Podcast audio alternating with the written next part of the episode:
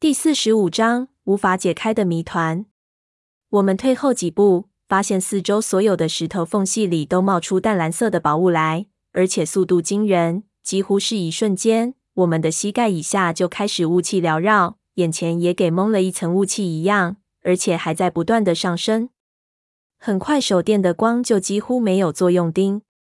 紧接着，我们听到了一连串鹿角号声从裂谷的一端传来，悠扬无比。在裂谷中环绕了好几声，无数幽幽的黑影随着鹿角号声排成一列长队，出现在裂谷尽头的雾气中。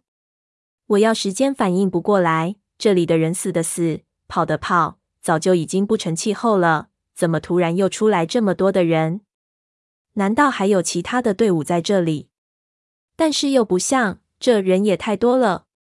一边的胖子脸色已经白了。似乎已经知道了是怎么回事，嘴巴打结，好久才说全了。阴兵借道，阴兵，我十分不解，还想问他，没想到他捂住了我的嘴巴，做了一个绝对不要说话的手势。我们放下手电，然后直往后退去，躲到了一块大石头后面。队伍朝着我们不紧不慢的走来，我竟然还看到了前面的人打的翻旗的影子。队伍是四人一行。行走极为整齐，很快就从远处的裂谷尽头走到了我们面前。在手电光的照射下，雾气的影子越来越清晰起来。我看着看着，不由自主头皮就麻了。只见队伍前头的人穿着殷商时代的破旧盔甲，手上打着旗杆，后面有人抬着号角。虽然负重如此严重，但是这些人走路都像是在飘一样，一点声音也没有，速度也极其快。再一看他们的脸，我几乎要把自己的舌头咬下来。那都是一张张骐长的人脸，整个人脑袋的长度要比普通人长一倍。所有的人都面无表情，脸色极度苍白。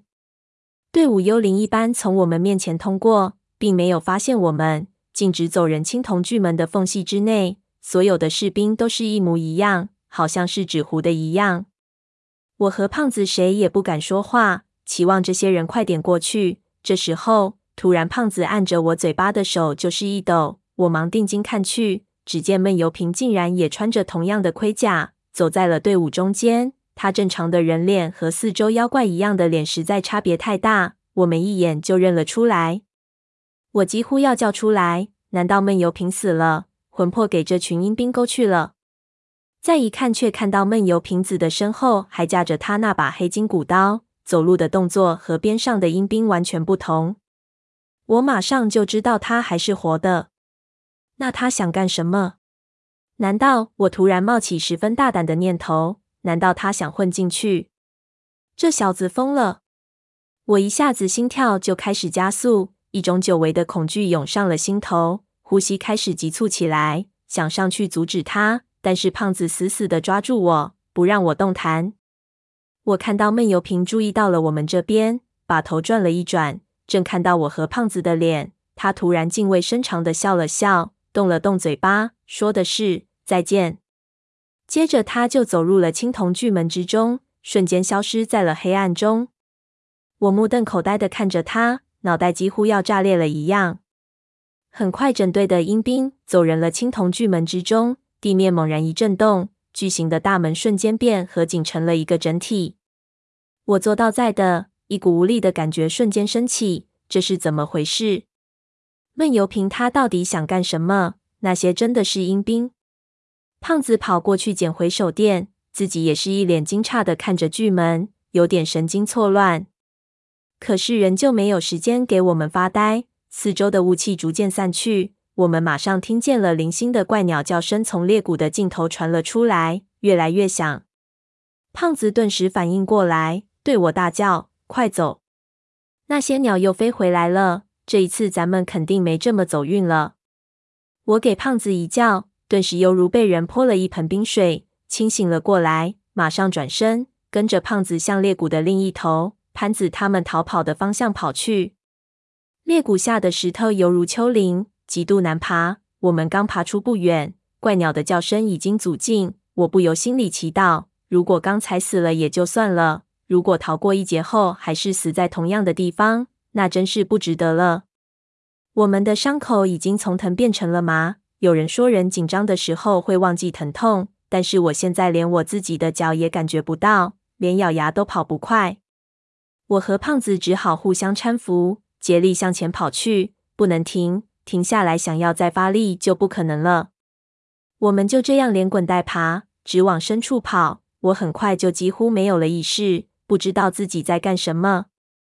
翻过一块小山一样的巨石，裂谷的前方出现了三岔口，三条巨大的山体裂缝出现在面前。我有点发懵，怎么办？走哪一条？我们本以为裂谷会一路到底，能在出口处碰到潘子。我们身上没有任何食物和水，这样的状态，就算三条路都能出去，不能和他们会合，也是死路一条。跑到三秒口的地方。我们赫然看见其中一道巨大裂缝的边上刻着一个极端难看的箭头，箭头指示着一个方向。胖子大骂：“那老潘子果然懒惰，连个箭头也不会搞得漂亮点。”我没想到他们还会留下箭头给我们，道：“你还管这些？管用就行了，也不能多说。”我咬紧牙关就钻入了缝隙之中。这里的缝隙比裂谷窄上很多。怪鸟飞行的不会太顺畅，进入里面给狩猎到的机会就小上很多。我们一进去就感觉安心了很多。很快看到前方有手电的光亮，我心中突然一震，心说按照他们的脚程，应该早就跑得很深了，怎么这里有手电光？难道又遇到意外死在这里了？才跑几步，却看见潘子和几个老外背满了子弹，正往后走，看样子是想回来救我们。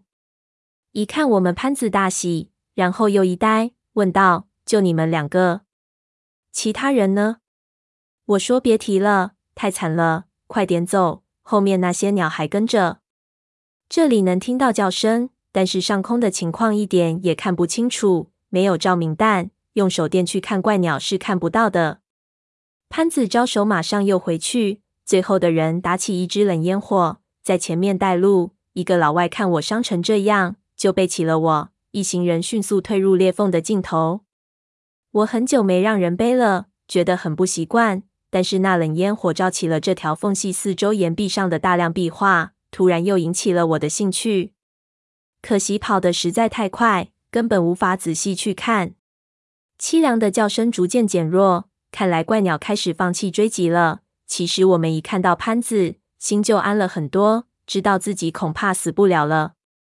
他带来的人都是阿宁队伍中的射击好手，就算真的打遭遇战，也不至于会吃亏。想起阿宁的队伍，就想起阿宁。我问潘子有没有看到他，潘子说：“放心吧，那美妞给人敲婚被回来了。”跑了很久很久，缝隙越走越窄，最后只能一个人一个人通过。空气突然暖和起来，我们放慢了速度。这时候前面又出现了两个人。是守夜的警戒人，看到我们回来，都发出了欢呼的声音。我想问，为什么这里的温度会高起来？就已经看到了潘子的营地边上有好几个温泉，顿时我就彻底放松了，一种无力感顿时传遍全身，几乎就当场晕了过去。